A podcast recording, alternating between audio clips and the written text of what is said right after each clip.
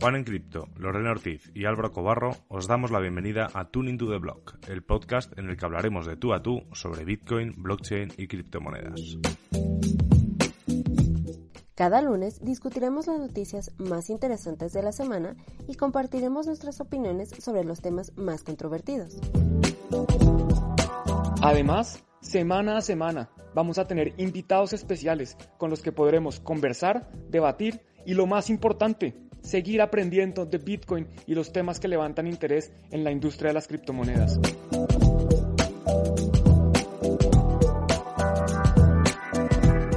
Hola, ¿qué tal? Muy buenas a todos. Yo soy Álvaro Cobarro, esto es Tuning to the Block y hoy conmigo no están ni Lore ni Juan no están porque es que ahora mismo estamos todos desperdigados. Juan se ha ido de viaje a Barcelona, eh, Lore está en Miami como podréis ver un poquito más adelante y de hecho el lunes pasado no hubo directo porque es que estábamos todos realmente fuera. Se acerca el verano y eso implica también que nos movamos más, sobre todo ahora que hay menos restricciones, así que quizás va a haber más programas tipo este en el cual uno de nosotros tomará los mandos de la nave. En este momento he sido yo y realmente eh, lo que va el programa de hoy, la diferencia abismal con cualquiera de otros es que no va a haber un debate, porque claro, me podría poner a debatir yo solo, pero creo que no tendría mucha gracia. O sí, porque podríamos tener un poco de contradicciones, ¿no? O sea, podría enseñaros todas mis contradicciones personales, que son muchas, pero bueno, no sé, ya veremos. A lo mejor después de una de las secciones eh, me pongo a debatir conmigo mismo. Así veis un poco cómo discurre mi cabeza. Así que, ¿en qué vais a escuchar hoy? No os preocupéis, esto no es un programa así vacío, sino que lo que hemos querido hacer es traeros algunas de las secciones que tenemos siempre aquí con, con nosotros, pero esta vez sin la parte del debate. Y yo creo que para empezar, esta vez vamos a hacerlo con un invitado muy especial desde Nueva Zelanda. Nuestro corresponsal DeFi nos viene a poner al día de qué está ocurriendo con DeFi ahora mismo. Adelante, Crypto Estás escuchando Tune into the Block.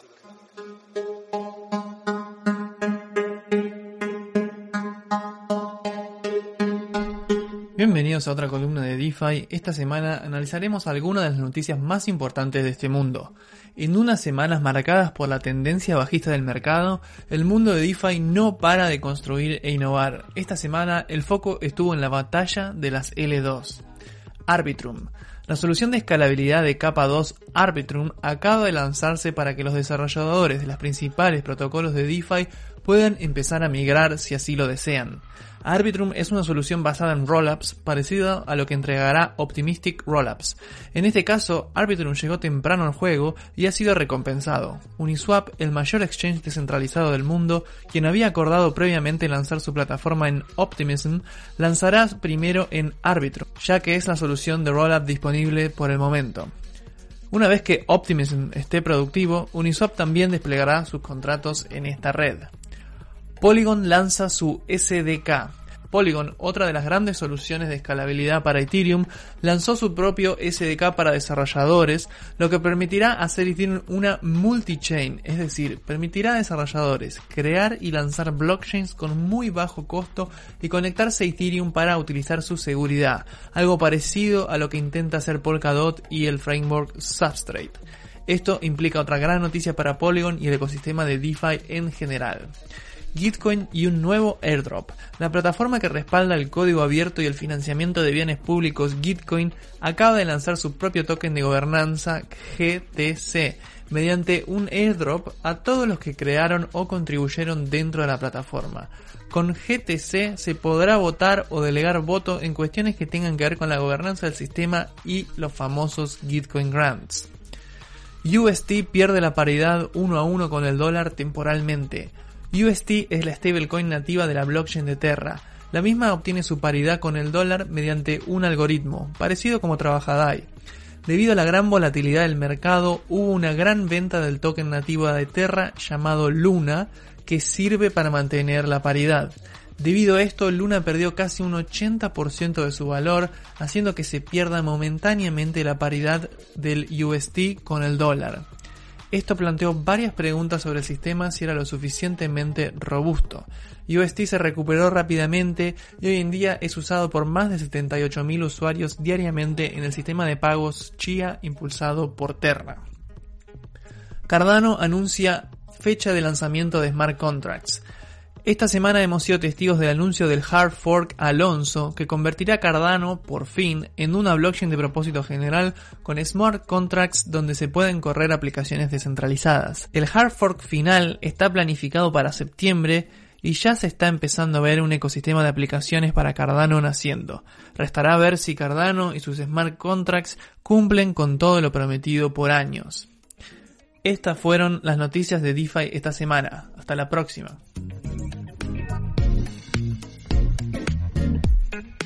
Muchísimas gracias Juan CryptoShenix por este repaso a la actualidad de DeFi y me quedo un poco con lo último, con ese anuncio de Cardano de que por fin, después de tantos años, parece ser que ya se va a poder construir sobre su blockchain, algo que siempre se le echa en cara, ¿no? O sea que no podéis pensar que Cardano va a arrebatar el puesto de cripto de, blockchain reina para generar aplicaciones descentralizadas dApps si aún no está terminado. Así que esperaremos, espero con muchas ganas esa nueva esa nueva faceta de Cardano y para ver si de verdad se puede construir y sobre todo para comprobar si escala, aunque yo Ahí siempre digo que para ver si algo escala de verdad tiene que estar sometido al mismo estrés que otra de los ejemplos, como es decir, como Ethereum. Es decir, si toda la actividad de Ethereum se pasa a Cardano, es lo que para mí sería una prueba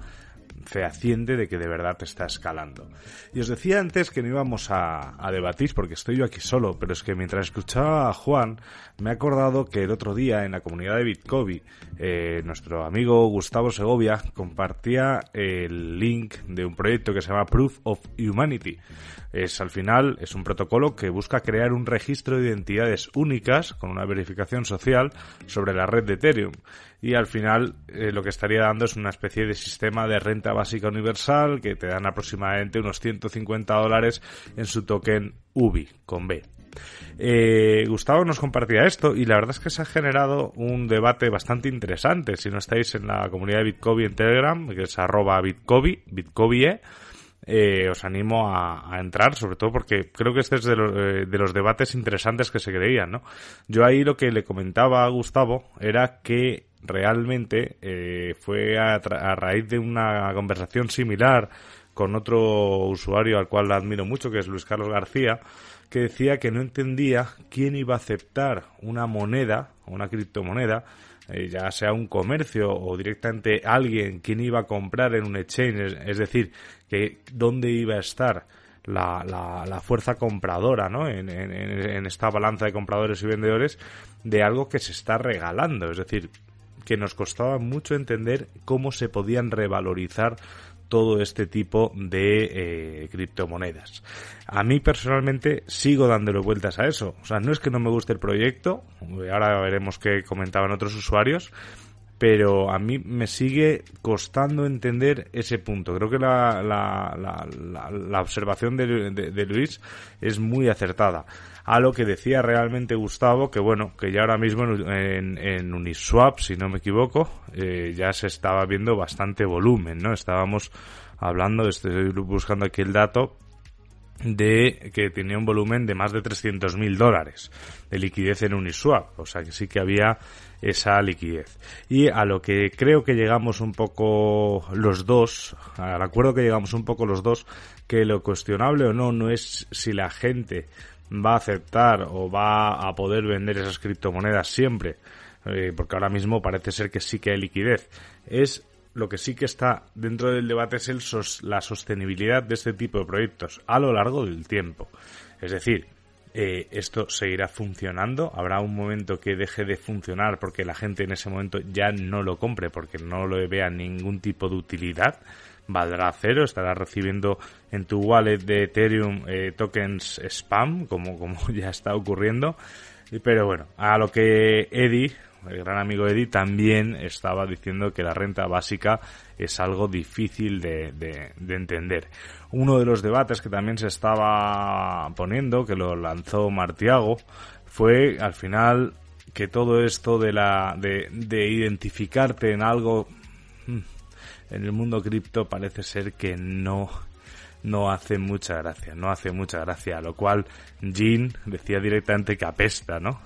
ya era un poco más, era un poco más directo con todo lo que se estaba diciendo y al final, bueno, eh, Gustavo aclaraba que aquí realmente lo único que haces es subir un vídeo diciéndote que ya te llamas Pepito y eh, la la comunidad verifica que tú no sales en otro de los vídeos y que tú eres Pepito que a lo mejor no te llamas Pepito, pero bueno, es como la identidad que estás dando en este punto. Es como demostrar que tú eres un humano y no eres un bot.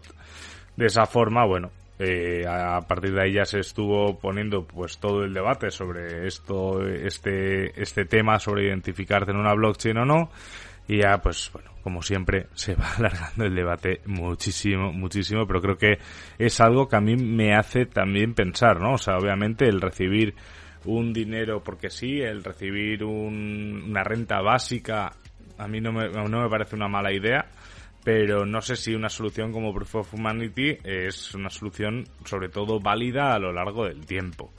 Así que yo creo que esto era uno de mis debates mentales que llevo unos días pensando en ello y ya me gustaría saber qué, qué opináis. Y nos vamos, antes nos hemos ido a Nueva Zelanda y ahora nos vamos a ir directos a Miami porque ahí está nuestra Lore en la BitConf. Que envidia, Lore. Cuéntanos, ¿qué tal por ahí? Estás escuchando Tune into the Block.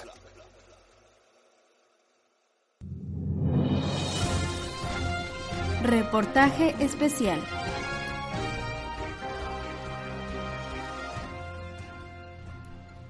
Esta semana iniciamos con esta nueva sección de reportaje especial ya que me encuentro en la ciudad de Miami para asistir al evento Bitcoin Conference Miami 2021.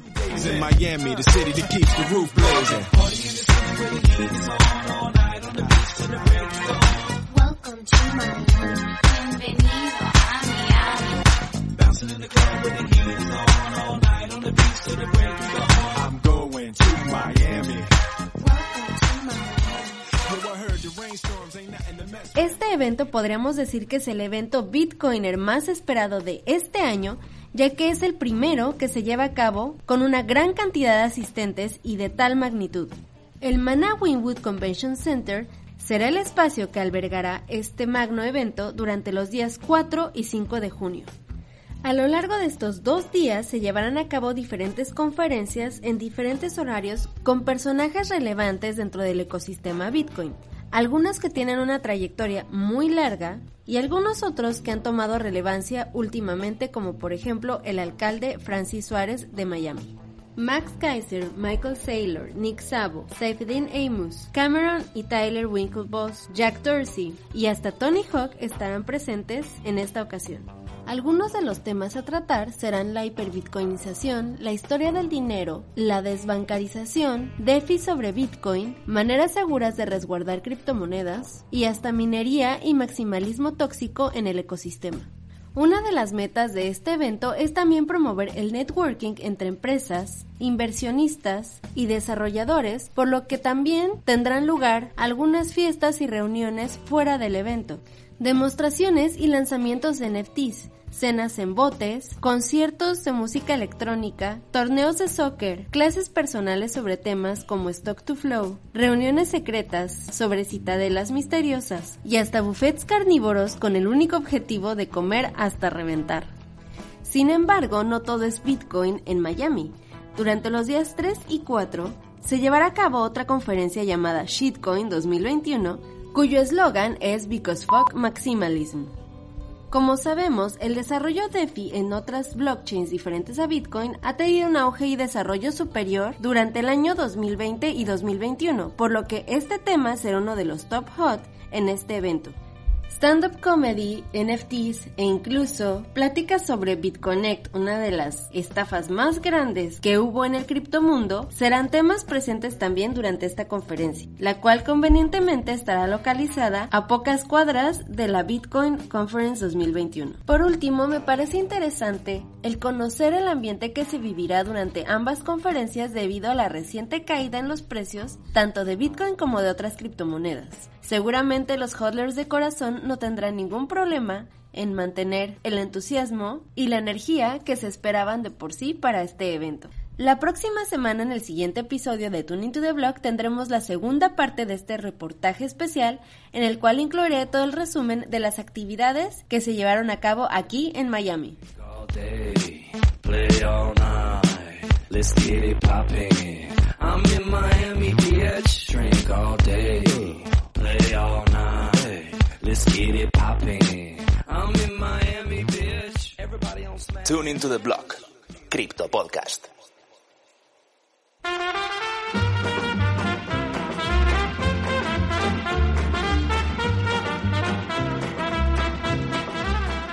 Desde luego, Lore, no te lo vas a pasar nada mal en Miami, en la Bitcoin y también en la shitcoin o, como era que, que sea. Yo creo que son ambientes, ambos ambientes son curiosos y también por las circunstancias, por el año que estamos viviendo de Bitcoin, por la cantidad de gente, ya te he visto con fotos, has compartido fotos en redes con gente muy importante, a ver si consigues, ¿no? Sacarle unas, unas declaraciones, un yo escucho tu tu blog a gente, yo que sé, como Vitalik o a cualquiera que veas por ahí. Tú sé muy pesada con esas cosas, pásatelo bien y cuéntanoslo, sobre todo la semana que viene aquí en Tuning to the Blog, la Bitcoin 2021. Y yo continúo con mi programa porque hoy sí que puedo decir que es prácticamente mi programa, porque yo me lo guiso, yo me lo como.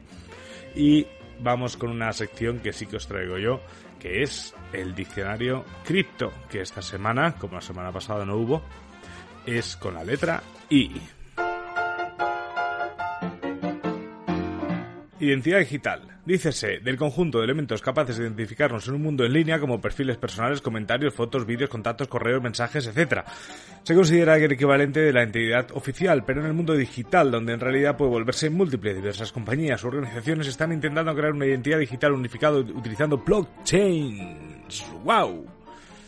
De verdad que ha sido casualidad, no sabía que tocaba la letra I cuando se ha sacado ese debate conmigo mismo sobre el proyecto de Proof of Humanity y efectivamente la identidad digital es uno de los mayores retos a los que se enfrenta ahora mismo la sociedad eh, moderna, ya que se ha planteado muchas veces como por ejemplo en unas elecciones generales, ¿no? Un voto 100% digital utilizando blockchain o sin utilizar blockchain, pero al final ese especie de pasaporte digital, ese ID, ese DNI, esa forma de demostrar que la persona que está haciendo algo al otro lado del ordenador es quien dice ser, es una de las cosas con más con mayor importancia a la hora del, del desarrollo eh, tecnológico pues de los próximos años o meses, quién sabe, a lo mejor ya empieza a haber algo porque obviamente es una cosa que se necesita. ¿Será blockchain la solución para eso? ¿Quién, quién sabe? Hay gente que dice que sí, porque es una forma descentralizada de mantener una identidad. Hay gente que, que dice que no, por, porque en teoría una blockchain sería es es prácticamente inmutable y claro, si es inmutable y tú cambias, por ejemplo, yo que sé, de género y quieres cambiar tu identidad, tu nombre, en una blockchain de ese tipo puede haber algún tipo de problema. Pero bueno, yo sinceramente creo que blockchain podría ayudar a buscar ese tipo de, de soluciones aunque no sé si hace falta o no utilizar una base de datos descentralizada para mantener un registro de una identidad si es que de verdad se necesita un registro de ese tipo de identidad.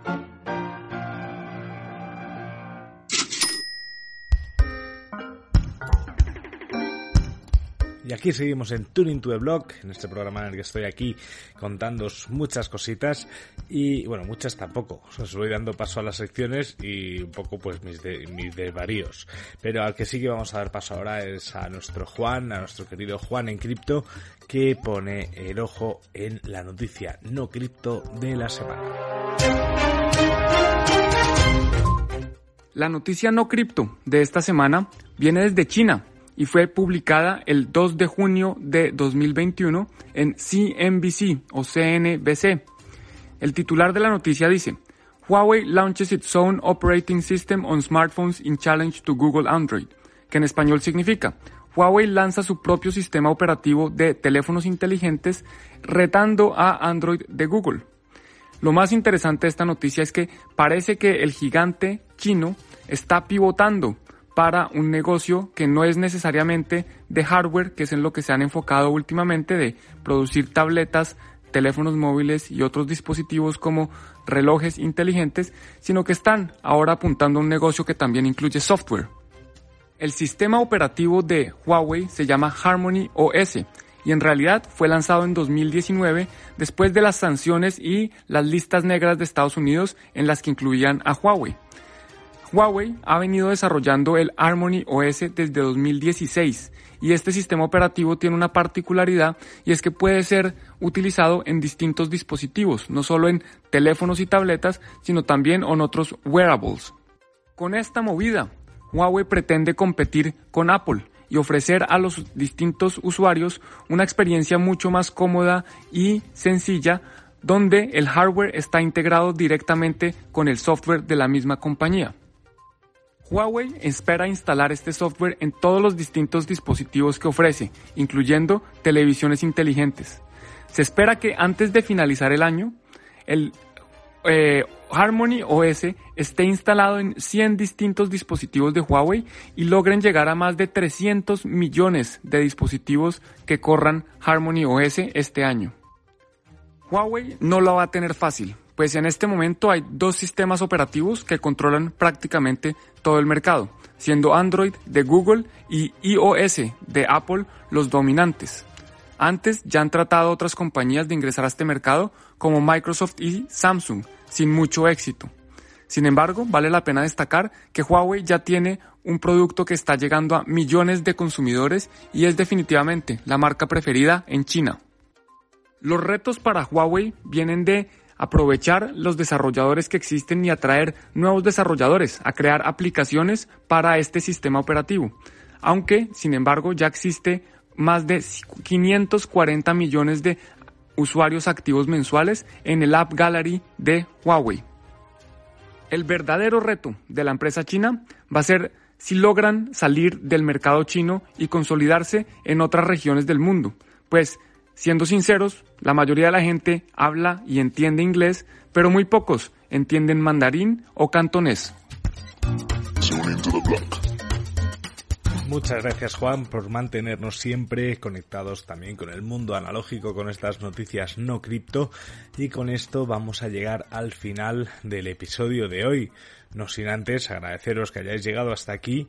Recordad que nos hace muchísima ilusión ver que cada vez sois más la comunidad que nos va siguiendo en cualquiera de las plataformas de streaming en la cual está este, este podcast, Tuning to the Blog. Lo podéis encontrar en Spotify, en iBox, en Apple Podcast, Google Podcast, etcétera, etcétera, etcétera.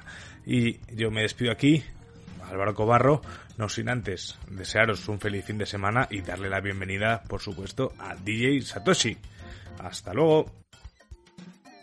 Hola a todos, aquí DJ Satoshi en Tuning to the Blog para despedir como siempre los programas en el cual hoy no ha estado ni Juan ni Lore, pero se les ha echado de menos por supuesto. Y hoy os traigo una canción de Anderson Pack de su disco Malibu, una canción que se llama, que se llama Am I Wrong yo estoy equivocado porque en el mundo cripto, quien no tiene, que tiene boca, por supuesto, se equivoca. Yeah. I'm only coming out to play. Nothing more that I hate in this life.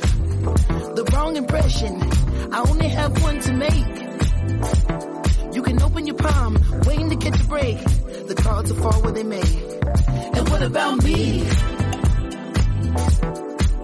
I believe in fate. Huh. They wanna know where I'll be in five. Huh. But what about today? What about tonight? Only one at a time. So precious. It's yours, it's mine. Only one at a time. My life, my life,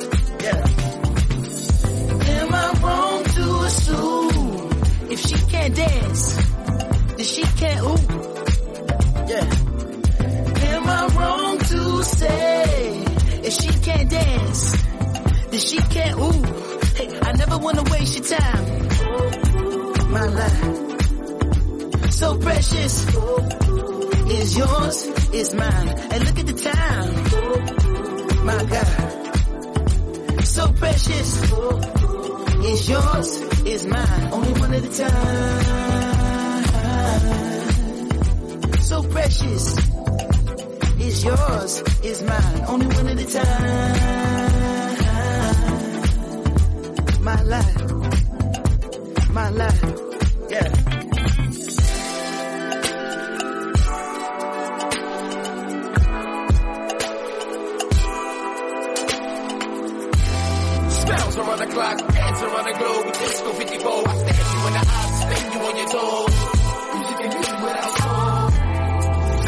Top row, shine through blindfolds, pass the nitro, rock the love boat, get high and get low, kill the Merlot, step in your fast mode, you up, we go. Make love once a more, we rest and encore.